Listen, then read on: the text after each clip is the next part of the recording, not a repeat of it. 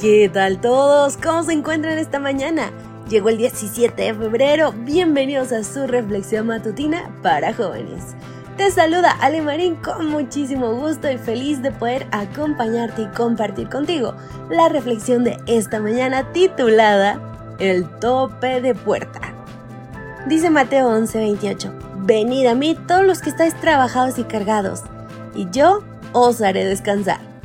Y bueno, hoy creo que el tope de puerta es algo así, como lo que limita que se dañe la pared cuando llega al límite, como de alguna forma Dios limita que nosotros seamos dañados por tantas actividades y esfuerzo al ser nuestro reposo.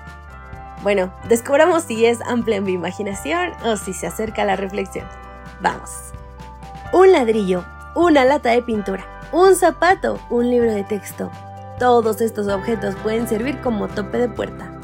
Pero como esos objetos tienen otros propósitos, muchas personas eligen comprar un verdadero tope de puerta para evitar que las puertas se azoten tras las personas sin previo aviso.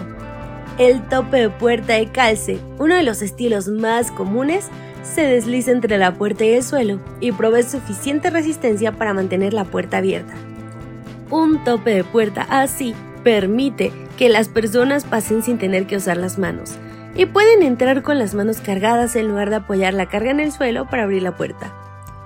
Entendemos el concepto de llevar cargas a través de una puerta y luego dejarlas, pero a veces nos cuesta la idea de llevar las cargas nosotros mismos hasta que lleguemos a Jesús.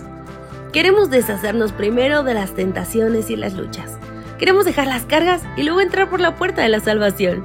Pero la puerta de Jesús permanece abierta. No tenemos que dejar las cargas por nosotros solos. Podemos llevar cada herida y cada prueba a través de esa puerta. Jesús nos salvará y luego nos quitará cada carga que llevamos.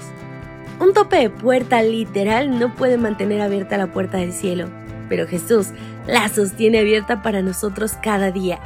No necesitamos ser perfectos y no necesitamos hacer nada para abrirla.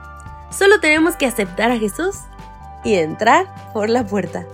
Bueno, fue bastante cerca, pero creo que la reflexión permanece por sobre todo, porque ¿quién más que nuestro Dios para abrir las puertas del cielo para nosotros?